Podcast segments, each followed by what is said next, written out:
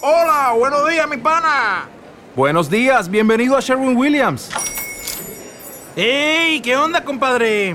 ¿Qué onda? Ya tengo lista la pintura que ordenaste en el ProPlus app. Con más de 6.000 representantes en nuestras tiendas listos para atenderte en tu idioma y beneficios para contratistas que encontrarás en aliadopro.com. En Sherwin Williams somos el aliado del PRO.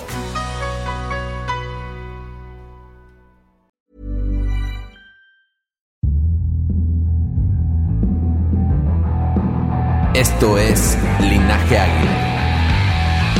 Y creemos que cada gol une al mundo. Este es un podcast para los que disfrutamos del fútbol y sabemos que al final del día no es lo más importante. Porque el fútbol es para cotorrear, conectar con gente chida y para inspirarnos a seguir con lo que nos toca. De fútbol no entendemos mucho, pero para el relajo nos pintamos solos. Así que bienvenido y bienvenida, bienvenidos todos a este podcast, el podcast de Linaje Águila. Buenas tardes, buenos días, buenas noches, señoras y señores. Hoy conocemos al tercer necaxista famoso después de Rondamón, de Jorge Ortiz de Pinedo, una voz que nos ha acompañado, nos ha hecho emocionarnos, nos ha informado de muchas historias del fútbol, ahí donde sucede, con sus opiniones, con su experiencia. Señores, hoy le damos la bienvenida a un gran personaje del periodismo futbolero en México, Anselmo Alonso. Muchas gracias por acompañarnos. Hola Sam, ¿cómo estás? Me da mucho gusto saludarte, saludos a todos. Nada más hacer una pequeña corrección. El presidente Cedillo era necaxista, César Bono era necaxista, y Alex Aguinaga era necaxista. O sea que somos más. Lo que pasa es que nunca nos ven juntos, pero con mucho gusto aquí estamos para, para esta entrevista y con mucho cariño para todos. Puros personajes. Por ahí vi que antes le ibas al Atlas y cambiaste de dirección, de, de cambiaste de jersey, lo, Anselmo. Lo del Atlas sí, lo del Atlas esto, fui orgullosamente rojinegro, pero hubo cuestiones en, en, a lo largo de mi vida que, que me hicieron cambiar a rojiblanco. ¿Por qué? Porque mi hermano Toño, en paz descanse, jugó en primera división en el Necaxa, arrancando su carrera en Atlético Español y jugó cerca de unos 5 o 6 años con Necaxa. Te estoy hablando de la época de don Walter Ormeño, de don José Antonio Roca, eh, de aquellos personajes de hace muchos años, ¿no? Finales de los 70, principios de los 80.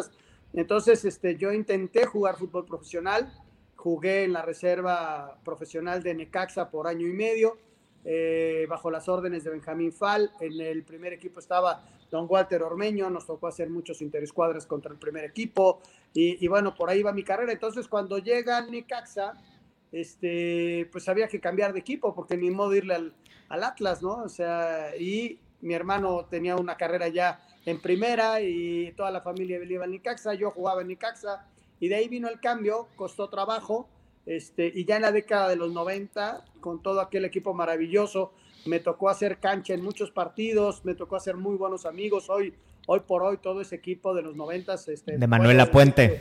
Que, que, son mis cuates, ¿no? Todos son ¿En mis serio? Con, con, Navarro jugué, con Nacho Ambris jugué, este, con Beto García Aspe. Una amistad fabulosa. Eh, con el Picas Becerril nos vemos y nos saludamos con mucho cariño, con Chema Higareda, con Ivo Basay, viene a México y nos hablamos por teléfono, con Alex Aguinaga, wow. este, con Ricardo Peláez, ¿qué te puedo decir? Con todos ellos.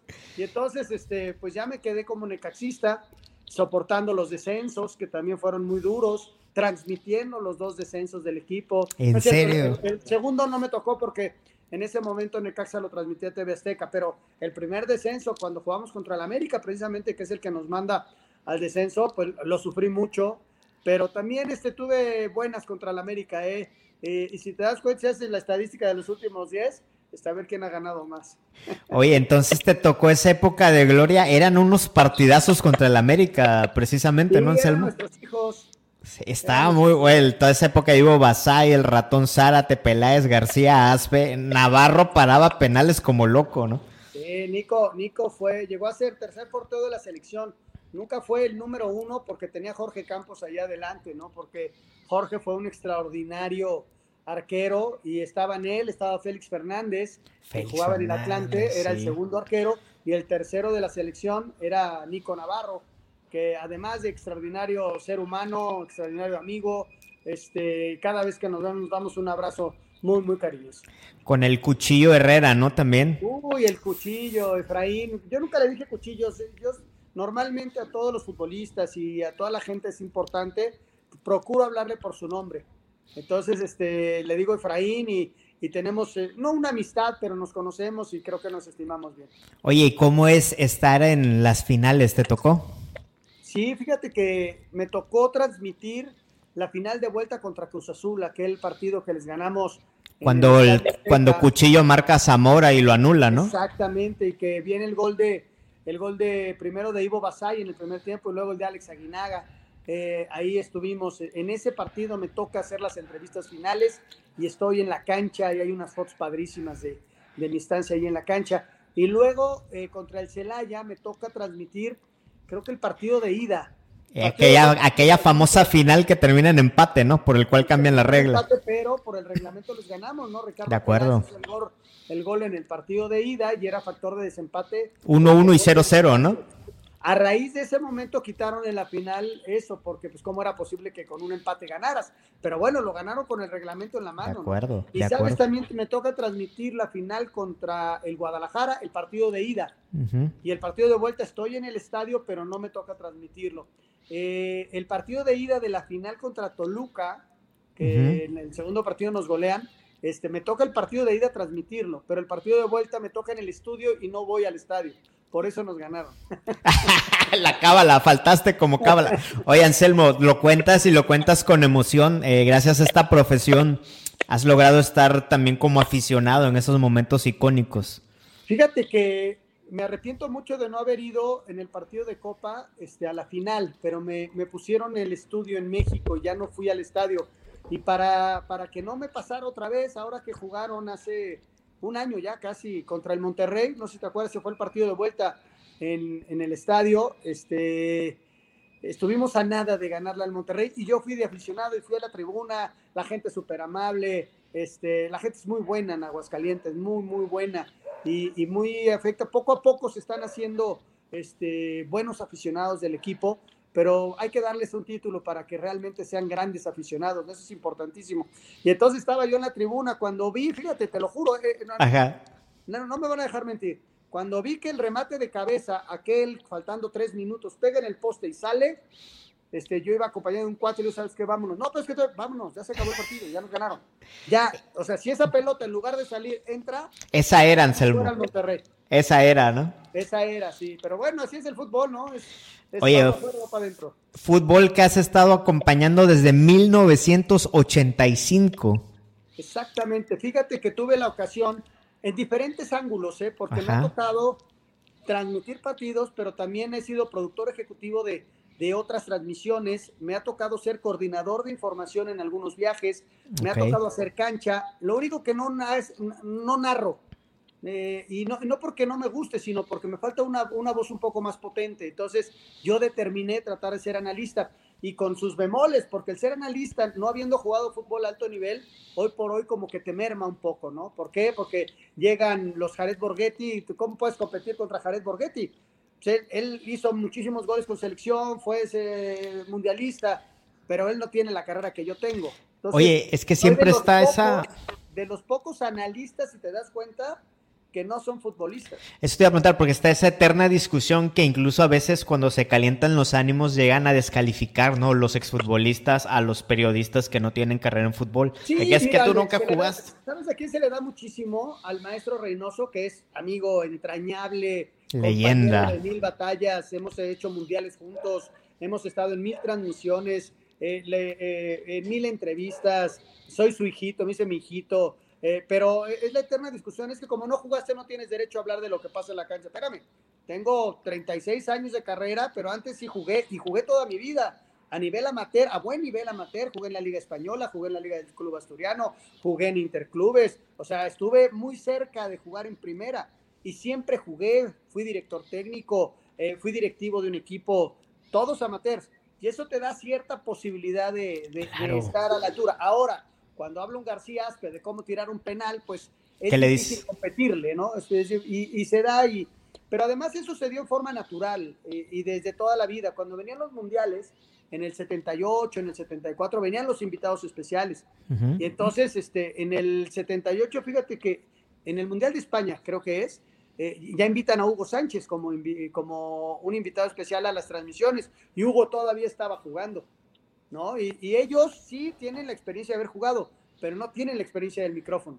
Claro, porque una cosa y ellos hicieron tal vez, muchos de ellos hicieron carrera, pero muchos no o fueron dentistas, el caso de Hugo, o fueron ingenieros y no son comunicólogos, ¿no? Entonces, esa es la ventaja que, que tenemos los que estamos sentados en una televisión desde hace casi 40 años, ¿no? Sí, permitiéndome hacer una analogía, sería como ser crítico de arte y por otro lado el artista, ¿no? Entonces hay algunas personalidades que sí, en sí conviven ambas esferas, ¿no? Pero no por eso puedes descalificar a los que en este caso... Yo creo que lo más sano es tener respeto. ¿no? Lo más sano es respetar. Si tú opinas diferente a mí, respetar tu opinión, o sea, ¿quién soy yo para juzgar tu opinión? ¿No? O sea, y, a final de cuentas, este, el fútbol es para todos y el fútbol lo puedes ver como tú quieras. Sí hay táctica, y hay técnica, y hay evolución, y hay historia y todo. Mientras estés informado y tengas la responsabilidad a la hora de la, de la transmisión, que creo que es lo más importante, este, y, te emociones cuando transmite los partidos y que la gente cuando termine el juego diga, mira, este, este güey no lo hizo tan mal, ¿no? Ese, es el, gran objetivo. Oye, ¿te tocó desde el Mundial del 86 en México, Anselmo? Sí, fíjate que ese Mundial lo hice de rebote porque no, no me tocaba a mí. Yo todavía, yo en aquel entonces ya había entrado a Televisa, pero yo no estaba en deportes. Pero yo escribía para una revista en aquel entonces y sí escribía para deportes. Yo arranqué mi carrera en 84 o algo así y ya estaba escribiendo precisamente de fútbol. Y los, el dueño de la revista tenía un programa de radio y en ese programa de radio participaba Gerardo Peña y participaba Lalo Treyes y ninguno de los dos iba a estar durante el Mundial. Y entonces, como yo escribía en la revista, me dijo el dueño, oye, vente a hacer el programa. ¿En serio? y ahí conocí a Gerardo y conocí a Lalo después, ¿no? Y luego Fernando Schwartz me hizo favor de invitarme a la gran cadena Raza, que es una cadena que tiene muchas este, estaciones chiquitas en toda la República, y ahí empecé a transmitir también deportes, pero en la tele los deportes aparecen en mi vida hasta el 89-90. Y porque yo hacía, estuve en la, en la cadena ECO, que era lo que soy Foro TV. Sí, sí me acuerdo, sí, de Jacobo Saludowski. Y entonces ahí estábamos con el licenciado Jacobo Saludowski. Oye, Ansel, entonces, ¿y a cuántos mundiales has ido? Pues desde el 86 lo hice en radio, 90 lo hice en radio, y desde el 94 a la fecha me ha tocado estar en los mundiales. Te digo, en diferentes facetas. A veces me ha tocado ser comentarista eh, en, en muchos partidos, a veces me ha tocado estar en el lado de la producción, a veces me ha tocado estar conduciendo algunos eventos que no son los estelares, pero sí que van para otras plataformas. Y a veces en el último me tocó una posición como de productor ejecutivo y, que no sales al aire, pero sí estaba yo allá en Rusia y estábamos haciendo programas especiales para noticieros. Entonces hay que entender lo que vas a hacer en ese momento. Eh, lo más padre, padre, de todo es ir a transmitir partidos. Eso es lo más padre. En serio. a veces no te toca. ¿no? A veces, y, hay que respetar al que le toque y apoyarlo. Es como en el fútbol. ¿Tú jugaste fútbol? Mm. Sí, pues pero en la secundaria, en la prepa, ¿no? pero a veces no jugabas, ¿no?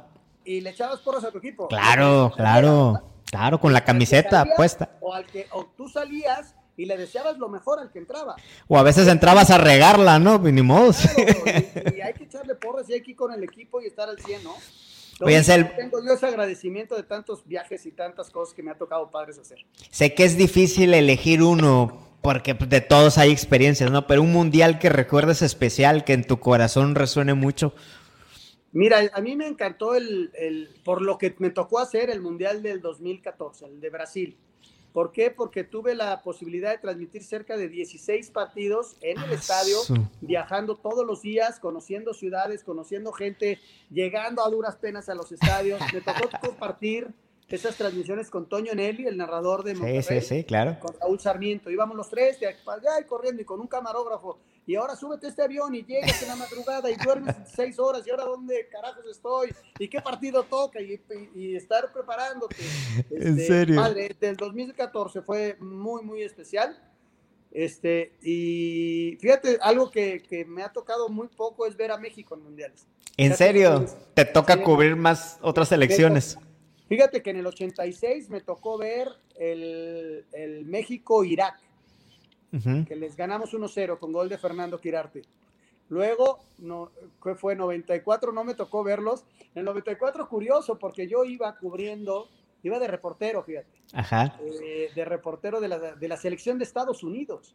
Sí me tocó transmitir partidos, el famoso partido de Colombia-Estados Unidos. Del autogol. Fuera Colombia y luego matan al, eh, Escobar. Ese partido me tocó a mí. ¿En serio? Ese partido lo transmití yo. Y luego me toca seguir a Estados Unidos a todo el ámbito y me mandan a transmitir el partido Italia contra España, aquel Ah. en donde Tazotti le da el codazo a Luis Enrique. Me toca transmitirlo con Enrique Bermúdez y con Raúl Sarmiento.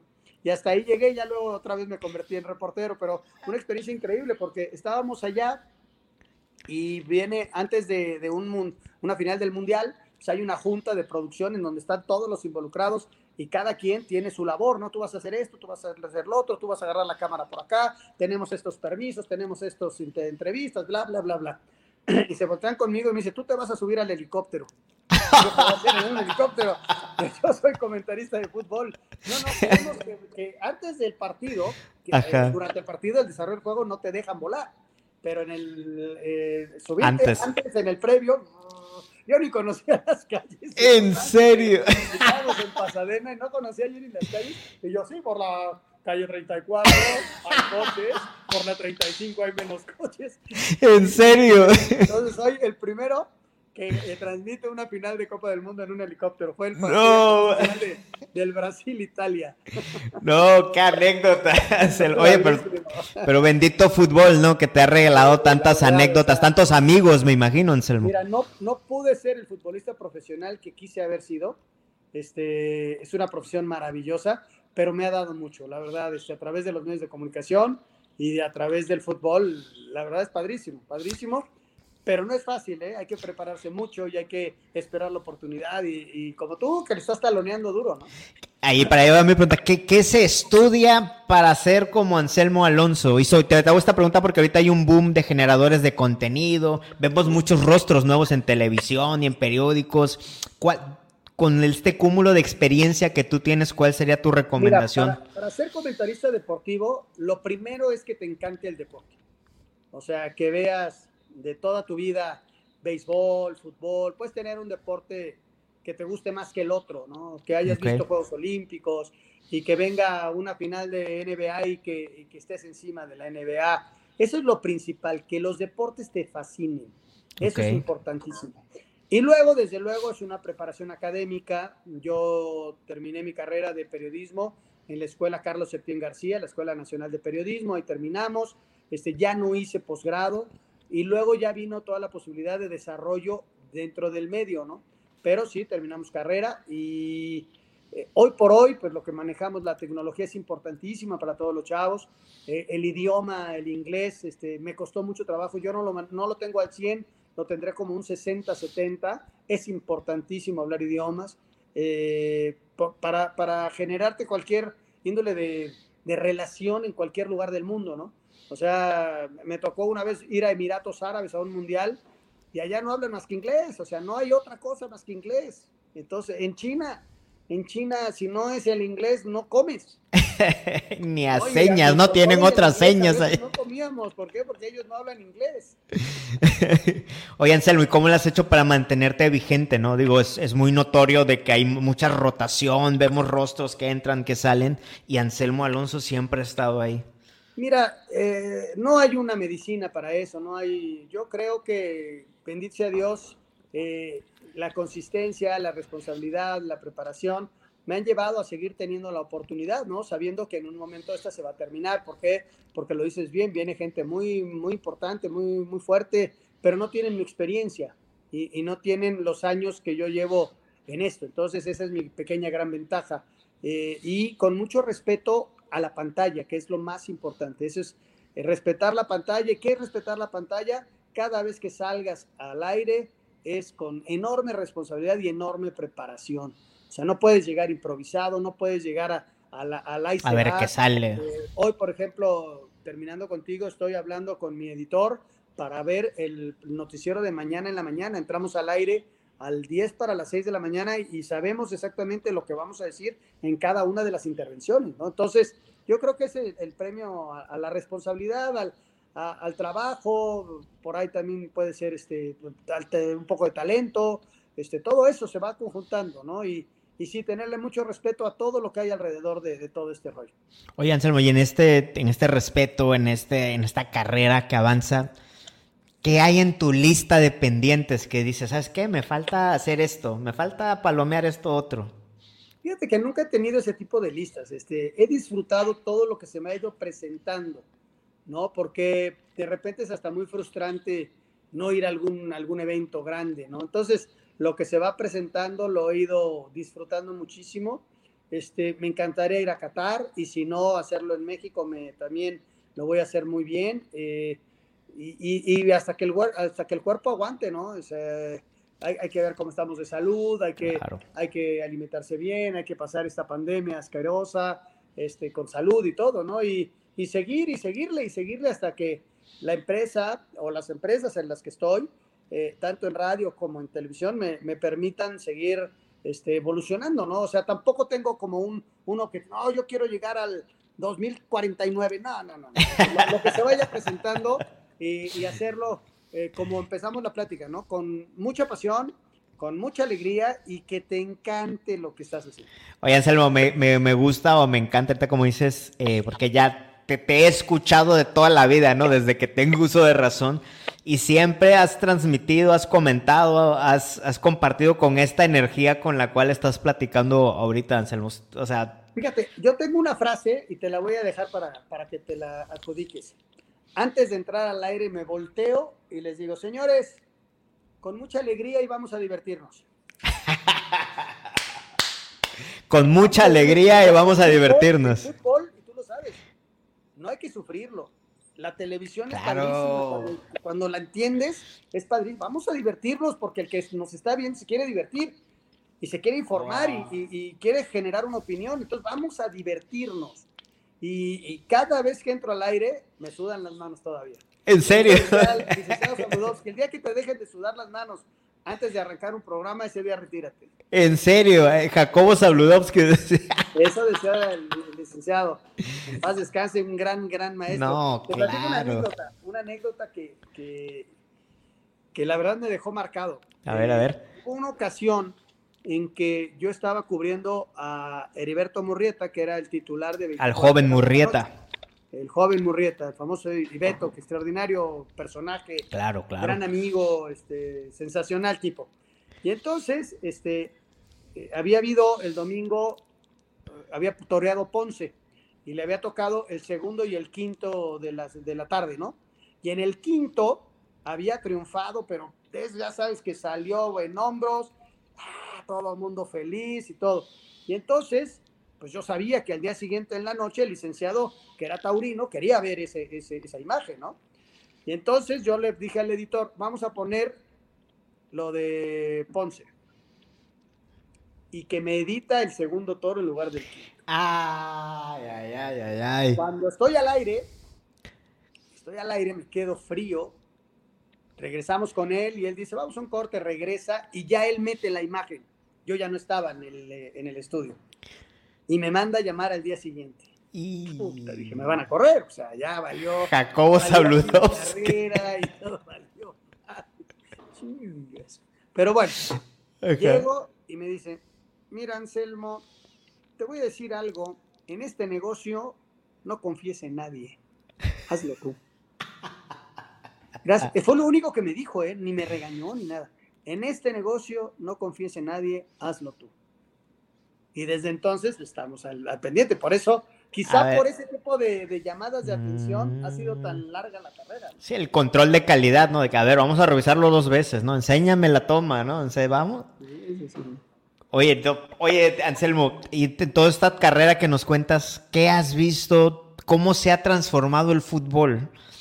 Mira, el fútbol sigue siendo muy parecido a lo que yo empecé a ver hace muchos años, quizá un poquito más dinámico, quizá un poquito más este, eh, de, más fuerza, más físico, eh, pero sigue viendo lo mismo de antes, ¿no? El, jugador talentoso sigue imperando, la falta necesaria sigue imperando, los golazos siguen existiendo.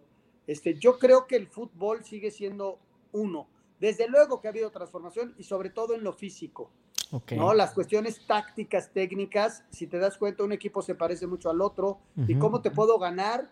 Pues con, un, con un jugador que sea muy bueno, que con una, con una jugada desequilibre y gane el partido, o con uno que puede ser muy fuerte, ¿no? Lo que pasó ahora, si viste el partido de ayer de Bélgica, Lukaku, ¿por qué les gana? Porque está súper fuerte el tipo, ¿no? Es un toro, ¿cómo lo paras?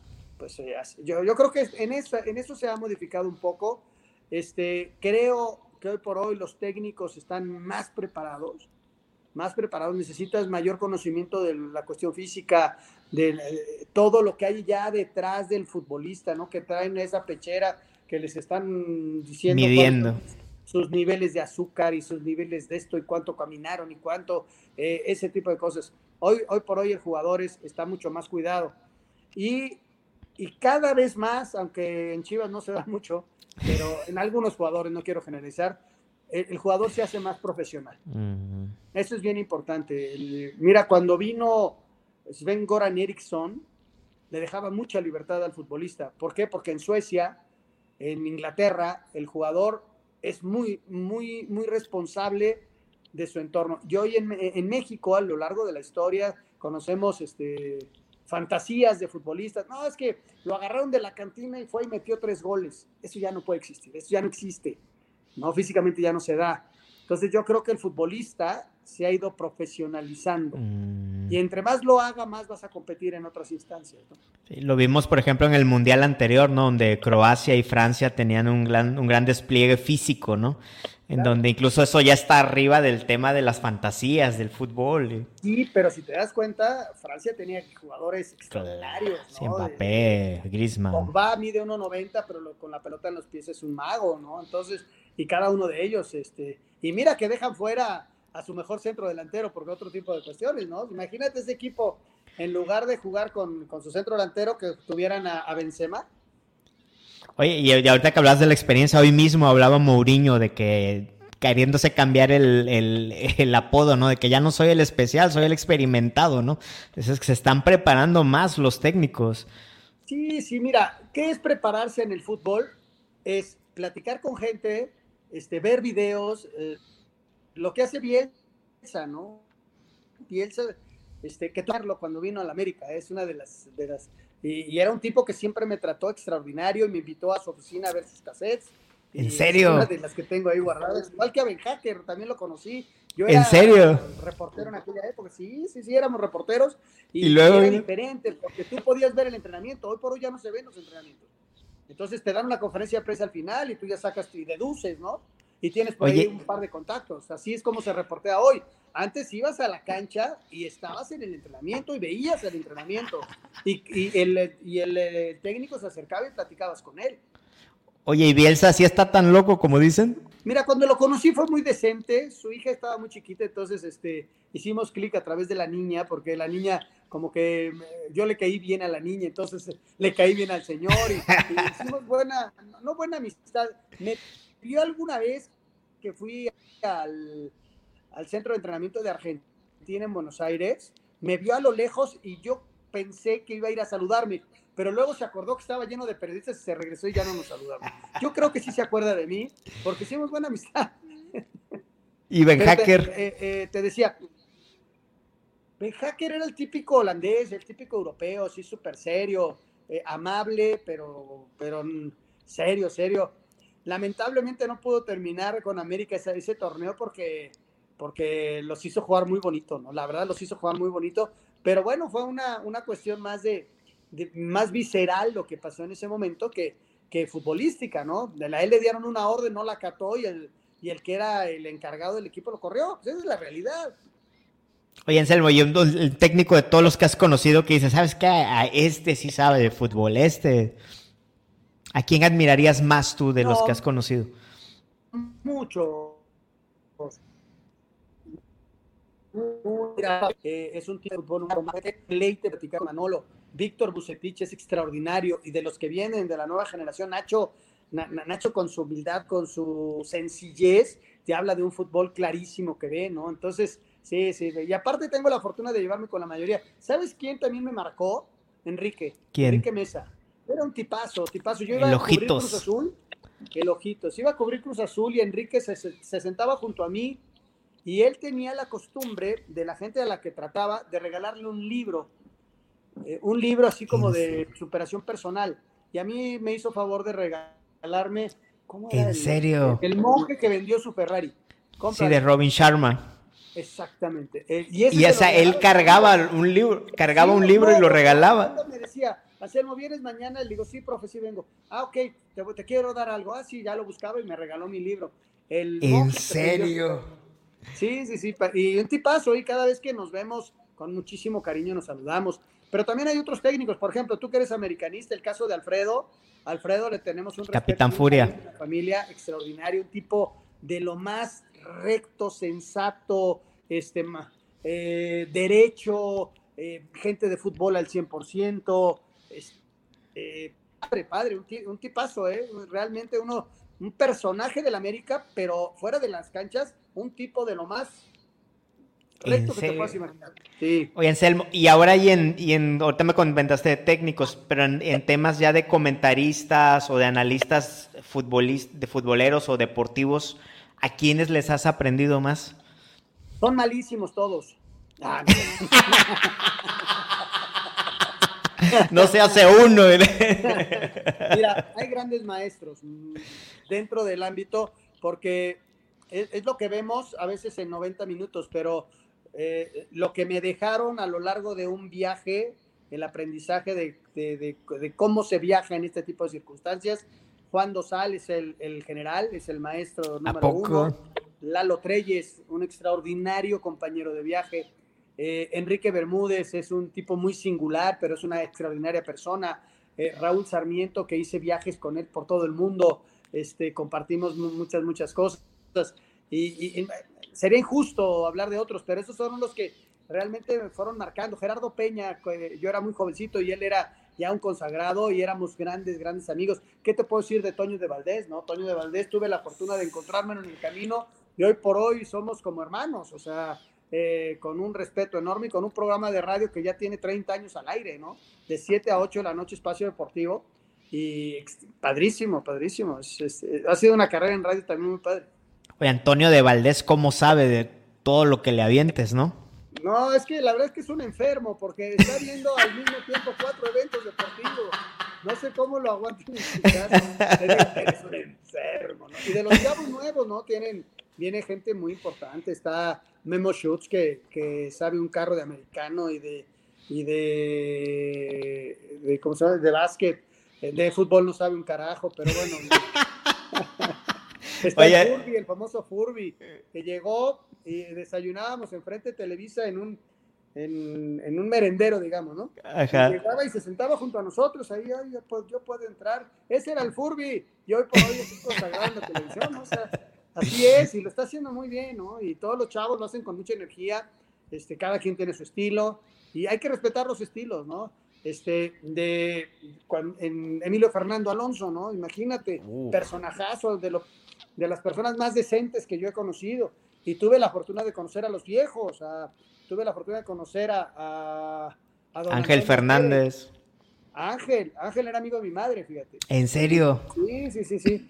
Y tuve la fortuna de conocer a Che Ventura, que hoy, por cierto, cumple tres años de haber fallecido, y agradecer a, Fernando Schwartz, a Teodoro Cano, todos esos legendarios que me dieron la posibilidad de estar con ellos, ¿no? Y, y de figurar un poquito y de estar a su lado.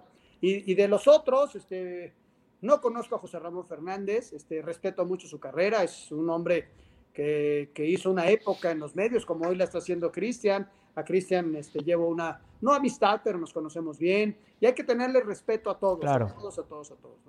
Oye, Anselmo, y en todo este recorrido y tanto que sabes del fútbol, hablemos de la liga. ¿Cuál sería tu opinión de, de la Liga de México? Hay, eh, ahorita con el tema de que desapareció el ascenso, con lo del, de los torneos cortos, lo de los extranjeros, lo del repechaje gigante, es, ¿va Mira, para arriba el nivel de México? ¿Va para atrás? ¿Cuál es tu opinión? No, yo creo que se ha mantenido. México tiene un buen nivel de juego. México compite con el que sea, a nivel clubes y a nivel selección. Compite con el que sea. Nos ha faltado dar el gran golpe. Pero cuando jugamos Libertadores nos metimos en dos, tres finales. Y cuando jugamos Sudamericana la ganó el Pachuca y, y, y- y nos robaron muchas. Había un partido contra el Santos, del Santos allá en Sudamérica que nos robaron. La del América. Porque ellos manejaban los arbitrajes, al América mismo, ¿no? Le quitaron varios, varios triunfos. Yo creo que estamos a nivel de, de, de competencia de cualquiera. Sí, desde luego no tenemos tanta inversión como en Europa y, y desde luego que los más caros se van para allá y tienen un, fútbol de, de otro nivel, pero a veces siento que nosotros como comentaristas denigramos mucho la, ni- la liga. Hoy, por ejemplo, se está haciendo un comparativo con la MLS. La MLS tiene 20 años, 25 años. Nosotros tenemos 70 años. O sea, todavía le falta a ellos un recorrido. Este, de repente, las decisiones que se toman eh, van más por el sentido económico que el sentido deportivo. Quizá tendrían que encontrar como un equilibrio, ¿no? Porque hoy, hoy lo de la suena hasta ridículo, ¿no? Pero lo tienes que entender porque los equipos necesitan un poquito más de ingreso porque la pandemia los está sacudiendo y, y está sacudiendo a todo el mundo. Entonces buscas una fórmula para tratar de generar un poquito más de dinero para pagar los sueldos y para pagar este, transmisiones y para pagar muchas cosas. Entonces, este, sí, yo creo que, que el, el mismo mexicano como que menosprecia un poco su liga. Yo la liga la respeto mucho y, y creo, y creo que es una buena liga. Este, lo del ascenso y el descenso que hoy ya se ratificó, creo que es un error deportivo, pero también el objetivo no es que no haya ascenso y descenso, es fortalecer una liga que realmente de año por año desaparecían siete equipos en, en la segunda división y llegaban a primera y te puedo mencionar cinco equipos que no le pagaban a sus jugadores. Eso es lo que hay que tratar de erradicar. De acuerdo. Hacer más fuertes a, la, a los eh, equipos que vengan de allá abajo, este, tener una liga de 16 equipos fuertes en lo económico, en lo administrativo, en lo deportivo, para que cuando lleguen a primera no le pase lo del Veracruz. De acuerdo. ¿no? O sea, eso es lo que están tratando de hacer. Y con ese argumento llegaron al TAS, al tribunal, y convencieron al tribunal. Porque teníamos una división de ascenso, en serio, cada año desaparecían cuatro equipos. No tenía cómo pagarles a sus jugadores. Hoy la Liga de Balompié Mexicano la estamos viviendo, ¿no? No es tan fácil el fútbol profesional. Es muy caro, las transmisiones son muy caras y para mantener ese nivel de sueldos necesitas tener una infraestructura muy amplia. Entonces, no somos tan malos como creemos, no somos tan buenos como queremos ser, y yo creo que estamos en, un medio y que ha ido creciendo en, en lo económico y en lo deportivo. ¿Hasta dónde? No lo sé, no lo sé, pero, pero sí, ya, así le veo. Yo, yo le buscaría un poquito más de equilibrio en lo deportivo y en la cuestión financiera, y creo que tendré una liga mejor. Mañana recibes una llamada y te preguntan los jefes de la federación, Anselmo Alonso, ¿cómo le hacemos para llegar al quinto partido en Qatar? ¿Cuál sería la respuesta de Anselmo Alonso? Yo creo que ahorita lo están haciendo bien. Encontraron una persona seria que está trabajando bien. Este, no hay una fórmula. Ya van ocho, ocho veces, ocho diferentes técnicos que lo han buscado. Tampoco te puedo decir vamos a hacer esto y lo vamos a lograr. Lo que debemos tener es calma. Debemos dejar, dejar de ser tan críticos con nosotros mismos. Dejar de ver con lupa cada partido y a ver si Pizarro jugó bien o mal un partido. No, hay que darles la confianza son los mejores jugadores que tenemos porque no tenemos más. ¿Sabes qué De me sorprende acuerdo. mucho? Ayer platicaba con gente de Guadalajara y ponen entredicho a JJ Macías. O sea, JJ Macías es un chavo que con León hizo 12 goles, Eh. con Guadalajara hizo 6 y nosotros decimos que no lo metan, que metan a Saldívar. Saldívar es un chavito que, que lo van a meter el sábado y se va a asustar. Así es el fútbol.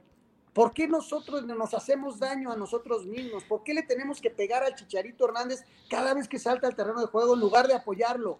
Bueno, aquí pasa en el América con Córdoba. Hay gente que le está tirando que Córdoba no debería ser convocado. Oye, si lo vemos cada semana haciendo magia en el América, pues necesita foguearse en la selección. Es que, es que los máximos detractores de nosotros somos nosotros mismos, ¿no? O sea, eh, po- ¿por qué tenemos que pegarle al Chicharito? Tiene 54 goles con la selección nacional. Sí, pero es que le hizo 7 goles a Costa Rica, 4 goles a Guyana.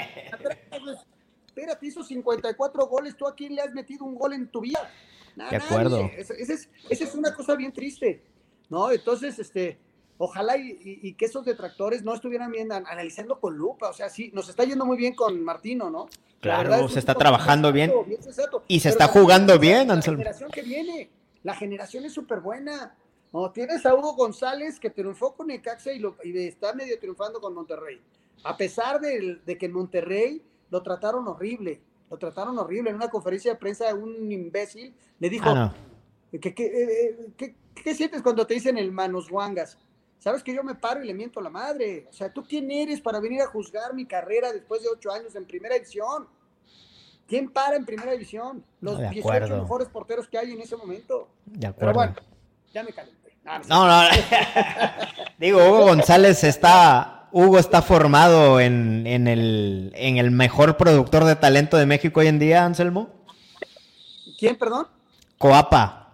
¿El América está siendo el mejor semillero hoy en día? No, mira, hay, muchos, hay muchos. América le ha ido muy bien y qué bueno, pero también ve la relación de la cantidad de gente que llega. Yo tuve la posibilidad de, ser papá de uno que llegó a papá. Mi hijo lo intentó y, yo veía la cantidad de chavitos que llegan. Miles y miles y miles. Te puedo decir que llegan cada temporada 5 mil chavitos a probarse. 5 mil. Entonces, pues de 5 mil, pues tienes la posibilidad de escoger mejor, ¿no? De acuerdo. si tienes buenos visores y todo. Alfredo lo hizo en forma extraordinaria. Este, y luego el seguimiento que le dan es muy bueno porque eh, les dan todo, eh, uniformes, apenas te registran y, formas parte ya del América, ¿no? Y, lo que duró mucho también como papá de, de, un americanista, sigue siendo americanista mi hijo, llegó hasta la, él, él jugó 17 luego jugó la segunda, ya cuando le tocaba entrar a la 20, ya le dieron las gracias y pues hasta ahí llegó su proceso, ya no, ya, no, y él mismo ya no quiso seguir por el lado del fútbol, pero bueno, eso es otra cosa. Semilleros en México hay muchos, yo creo que Santos está trabajando muy bien, creo que Monterrey está trabajando muy bien, creo que Atlas y Guadalajara siguen trabajando bien, a veces hay buenas generaciones, a veces hay otros, no me gusta la palabra camada, pero me gusta más generación. Eh, América trabaja bien, Cruz Azul le ha costado mucho trabajo, Pumas trabajaba bien y creo que ahorita le, le están poniendo más atención. Dicen, es que ya no genera futbolistas. No, lo que pasa es que sí se generan futbolistas, lo que no es oportunidades. el mismo sistema de competencia lleva a que los chavos no tengan posibilidad, ¿no? Oye, Anselmo, y no, no por ahí también ya está ligado al tema de los torneos cortos, de que hay tanta prisa por triunfar, y que los chavos cada vez tienen menos oportunidades. Fíjate que, que, que por ahí el torneo corto impide eso, pero también el torneo corto te permite tener fuerzas básicas. ¿Por qué? Porque llegas a una liguilla y si no tuvieras esas entradas, ¿quién soporta una sub-17, una sub-15, una sub-20? Eso cuesta mucho dinero. Ok, o sea, por el tema de generar negocio, al tener más espectáculo cada seis meses, ¿te permite tener fondos para, para crecer? Yo no lo veo así. No es eh, generar más negocio, es generar un poquito más entradas para poder tener fuerzas básicas. Si no tienes esas entradas, eh, un dueño pues, no va a apostar, prefiere traer un chavito de fuera que apostarle seis años a un cuate que tal vez puede jugar. Y esa es una bronca. Entonces, el torneo corto te ayuda a tener un poco más de ingresos, porque te pagan por partido. Bueno, Entonces, si no, ¿cómo soportas eso? no, pues de acuerdo. Oye, Anselmo, y el tema de la tanta rotación de técnicos, es, natural, es natural, todos quieren ganar, ¿no? Hoy, hoy dime quién quiere pagar la multa. Nadie, nadie. O sea, el Atlas está desesperado, ya cambió presidente, eh, no sé si vaya a seguir, creo que Coca va a seguir, pero, pero si siguen así las cosas, el último lugar de la tabla va a ser el Atlas y tiene que pagar 120 millones de pesos en este momento con la pandemia, con todo esto. No es poquita. está, está, difícil, ¿no? y hablando de técnicos, no me dejarás mentir, el más controversial del fútbol mexicano, el Piojo Herrera, divide al americanismo. Nosotros somos súper piojistas, de, de, ultraderecha, te lo puedo decir. Pero hay un sector de la América que, le tira al Piojo que porque no juega bonito, entre comillas. ¿Cuál es, tu opinión? Sí, sí, no, yo... No, si a mí no me preguntas, oye, está dando estos resultados. Fíjate, eh, cuando Necaxa estaba en la fecha 8, fecha 9, teníamos cuatro puntos. Nadie pensaba en los 24 que tiene hoy el Necaxa y que está en la posibilidad de meterse una liguilla. Está en liguilla, pero a cuartos de final, ¿no? El profe Cruz le cambió la cara y el Necaxa, perdón, este, no juega tan bonito. Gana partidos 1-0, 1-0, 1-0. Y mundo estamos tranquilos y vamos a jugar. En la, en América no ha bajado de 30 puntos, pero bueno, la gente, la gente exige otro tipo de, de forma de jugar, que no creo que, que sea tan positivo. A veces hay buenos partidos, a veces hay malos, los equipos son muy equilibrados. Eso tiene mucho la Liga Mexicana, ¿no? Que es muy equilibrado y que cualquiera le gana a cualquiera. Este, los detractores del piojo, pues tendrán su razón. Tampoco soy piojista, o sea, es muy buen amigo mío, pero, pero nada más. Y yo veo que el América gana partidos y siempre está ahí, siempre está peleando, ¿no? Alguien que le va a otro equipo como el mío, que Necaxa, que nos cuesta trabajo llegar a liguillas, híjole, ojalá, ojalá. Ya quisieran. Ahora, no, la exigencia del América es diferente, ¿eh? la misma de, de Chivas. Son los dos equipos más exigentes que hay. Y sí, este, les encantaría que golearan, que gustaran y que ganaran. La famosa triple G, ¿no? Que a veces no se puede lograr. Oye, y en este, en este paso que llevas, que te ha tocado ver a muchos Américas, eh, ¿cuáles te han gustado más? Me imagino que vas a contar del de Ben Hacker, pero también te no, tocó mira, el de finales. Muy bien ese, jugaba muy bien el de el que fue campeón contra Nicaxa, jugaba bien, a pesar de que estaba Iván Manolo Lapuente, ataque. 2002. Eh, eh, el que le ganó a Cruz Azul, hasta antes de ese partido, que no lo jugaron bien hasta el segundo tiempo. El primer tiempo les pasaron, les metieron un baile. ¿Cuál de todos? Que le hemos ganado tantas no, veces, Anselmo. El, el, del gol de Moy. 2013. El del gol de Moy. Este, el, cuando ganaron con Edson, con los dos goles de Edson a Tigres. 2018. Ese, y siempre ha estado el piojo ahí. O sea, bebé, es que los números son irrefutables. ¿no? ¿Qué podemos decirle a esa gente? Va, pues es, es simplemente como una gen, no sé, a veces quiere que juegue como el Real Madrid y, y, tampoco han comprendido que el América ha tenido una cantidad de bajas tremendas en los últimos años. O sea, bajas en cuanto a gente que se va al extranjero como de lesionados, ¿no? O sea, pero bueno. Oye, Anselmo. De, del americanismo. Oye, y en tu día a día, ¿qué tanto fútbol ves? O sea, ¿ya lo, lo sigues disfrutando o lo ves como trabajo? Mira, a veces te chutas lo, partidos, feos. Porque como tengo el programa de radio en las tardes, tengo que estar informado sobre el tema. Este, a veces mi hijo me dice, papá, ya le perdiste el amor al fútbol. A veces no veo partidos completos, a veces sí, también depende. Si hay un Betis Granada, no lo veo, ¿para qué te digo? ¿Para qué me Pero, lo chuto? Sí, no, ya, ya, ese, ese, híjole, ha, ido cambiando. Los del Necaxa me los he hecho completos. Eh, procuro ver mucho fútbol mexicano, me gusta mucho el fútbol okay, mexicano. Okay. Este, el fútbol de España veo a los grandes equipos. Eh, pero, por ejemplo, el fútbol italiano me cuesta, mm. el inglés me gusta, el inglés lo veo de repente. Más rápido. Este, tampoco es el que me planto en la tele y veo seis canales diferentes. ¿no? También me gustan otros deportes, ¿eh? me gusta el base, me gusta el básquet, este, me gusta el tenis, cuando juega, hay buenos partidos. Ahorita que está jugando la final de, de la ATP es padrísimo, ¿no? Oye, nos comentaba John Sutcliffe que para él el basquetbolista de la NBA es el, es el atleta más completo a nivel de, de deportes de, Pero acuérdate de, que yo no grupo. sabe absolutamente nada. ¿Cuál sería tu opinión? ¿Cuál es el atleta más, más completo hablando de deportes de conjunto, no? Yo creo que el de fútbol americano. ¿En serio?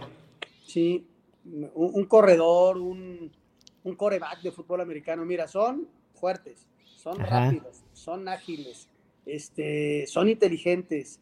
Eh, yo, yo lo veo así como muy completo. También un, un, basquetbolista de esos que, que maneja la bola, un, un, Michael Jordan era extraordinario, ¿no? Este, el, el, futbolista puede ser que no sea tan físico, porque nos encontramos futbolistas como Andrés Iniesta, que era un mago, pero no era tan fuerte, no, no era tan ponchado. Entonces, yo, yo creo que el, el, jugador de fútbol americano, ahora John tiene, ma, maneja esos deportes él, entonces puede tener un poquito más de, de, de, de valor. Un, un, tipazo, ¿eh?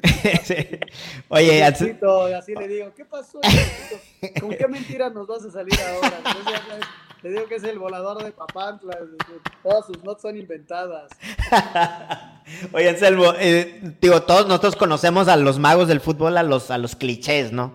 A todo. Pero ¿cuáles, tú que has estado tan cerca del fútbol mexicano, cuáles son esas figuras que han sido infravaloradas que tú dices, ay, este no, no se llevó tanto respeto como merecía por lo que hacía en la cancha? Híjole, quién sabe, eh, eh, sería muy, muy complicado. hay muy muchos. complicado hablar así de específico, ¿no? Pero hay, habrá muchos, ¿no? Habrá muchos. Este, en México, ¿quién te puedo decir? Este, bueno, Alex Aguinaga, ¿no? No, pero es que sí tiene mucho respeto y sí, es bueno. el número uno. Este, también desde, depende cómo, qué, qué visión le tengas, ¿no? Oye, Cuauhtémoc Blanco, ¿qué, qué, cómo viste, cómo disfrutaste de Cuauhtémoc? Digo, lo odiabas en el América, pero lo, lo adorabas en la selección. No, disfruté mucho. El Cuau era, además es un tipazo, es un tipazo, eh, un jugadorazo, un jugador diferente, eh, extrovertido, eh, en la cancha un, un, tipo desinhibido completamente y, y, con una inteligencia extraordinaria, ¿no? Yo creo que de lo mejor que hemos tenido. Vamos a llegar a ver otro Cuauhtémoc Blanco en algún momento sí, pronto, sí, Anselmo. Van cambiando las generaciones, las generaciones van cambiando. Hoy tenemos un buen equipo en selección nacional. Ojalá y no tengamos problema en eliminatorias. Si ganamos como locales, estamos hechos en la eliminatoria. Son siete partidos, son 21 puntos. Con eso estás adentro. Este, porque afuera te dan muchas patadas y el jugador, híjole, como que la piensa dos veces, ¿no? Sí, tú vas a Centroamérica y, y ellos lo que quieren hacer es coserte patadas y, y trascender. Y, y, me tocó vivir muchas eliminatorias de esas, ¿no? Este, una eliminatoria hasta, hasta el ejército metió el Honduras, ¿no? Con todo respeto, ¿no? Porque aparte siempre nos trataron muy bien. Pero Ajá. sí había un tipo cuando saltó a calentar Ricardo Peláez, este, le cortaron cartucho. ¿En serio? En el estadio metropolitano de Tegucigalpa y yo estaba ahí. ¿En serio? Sí. ¡Hala! El día que les ganamos 4-1 con el gol de Beto Aspe, híjole, se siente, se siente feo. No, pues oye Anselmo, y nosotros desde nuestra pequeña trinchera apoyamos el fútbol femenil queriendo impulsarlo. Eh, ¿Qué se necesita para que el, para que las chavas tengan ese nivel de atención, ese nivel futbolístico, que crezcan? Años, años, tiempo y confianza. ¿no? O sea, el fútbol femenil tiene cinco años en México con una liga. Entonces hay que darle su tiempo, hay que darle su tiempo. Ya te decía que el fútbol de Estados Unidos tiene 25 años, este, el fútbol mexicano tiene 70, pues ellas, ellas tienen 5 años, entonces poco a poco van a ir encontrando su lugar y ojalá y se sigan transmitiendo los partidos y ojalá y sigan creciendo. Van muy bien, van muy bien, pero hoy por hoy eh, el nivel comercial de una y otra liga se manejan diferente, ¿no? Entonces, este, es más, ellas siguen dependiendo del nivel comercial de los hombres. Entonces, este, ojalá y la sigan apoyando, ojalá y sigan creciendo y ojalá y siga fortaleciendo la liga, ¿no? Oye, Anselmo Alonso, pues muchas gracias, la verdad, eh, qué grata sorpresa escuchar la misma energía que he escuchado tantos años en el fútbol, eh, tanta, tantas experiencias, tanto conocimiento. Eh, y con esto te hago una última pregunta. ¿El fútbol qué te ha dejado a un nivel emocional, a un nivel personal? El fútbol para mí es extraordinario, el fútbol me dejó este, una vida completa, ¿no? O sea, junto con mis hermanos, con mi papá, que fue el que nos inculcó esto, hoy mi suegro que está encima, encima del fútbol, este, mi hijo que le encanta el fútbol, eh, me dio la posibilidad de la, eh, trabajar alrededor del deporte sin ser, sin ser futbolista, de tener una vida familiar tranquila, este, de vivir del fútbol, ¿no? Entonces yo le agradezco al juego, me encanta el juego. Este, estuve activo hasta hace unos cuatro años y, y lo seguía disfrutando mucho. Seguía haciendo goles. Eras delantero, es delantero. No, fue, acuérdate que ya con la edad te vas echando para atrás. el central. El nivel de contención. Próximo año de central y el dentro no, de dos de portero, no, ¿eh? Llegué hasta la contención y ahí ya me... Anselmo, te agradezco. Eh, digo, te, te, lo dije al inicio, te lo dije ahorita. Eh, reconocemos, valoramos, apreciamos mucho tu, tu, carrera, que nos hayas regalado esta plática.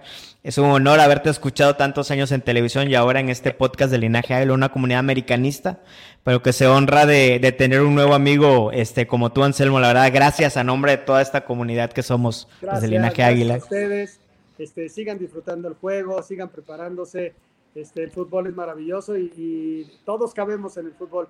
Te agradezco a ti por, el, por la invitación y estoy a tus órdenes para cualquier otro día. Gracias. Un gran abrazo y arriba las águilas, Anselmo. Arriba en el Necaxa y que las fuerzas del rayo te proteja. Chao. Hasta luego.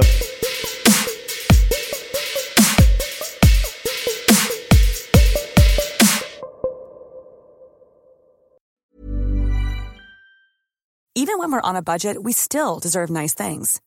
Quince is a place to scoop up stunning high-end goods for 50 to 80% less than similar brands. They have buttery soft cashmere sweaters starting at $50, luxurious Italian leather bags, and so much more. Plus, Quince only works with factories that use safe, ethical, and responsible manufacturing. Get the high-end goods you'll love without the high price tag with Quince. Go to quince.com/style for free shipping and 365-day returns.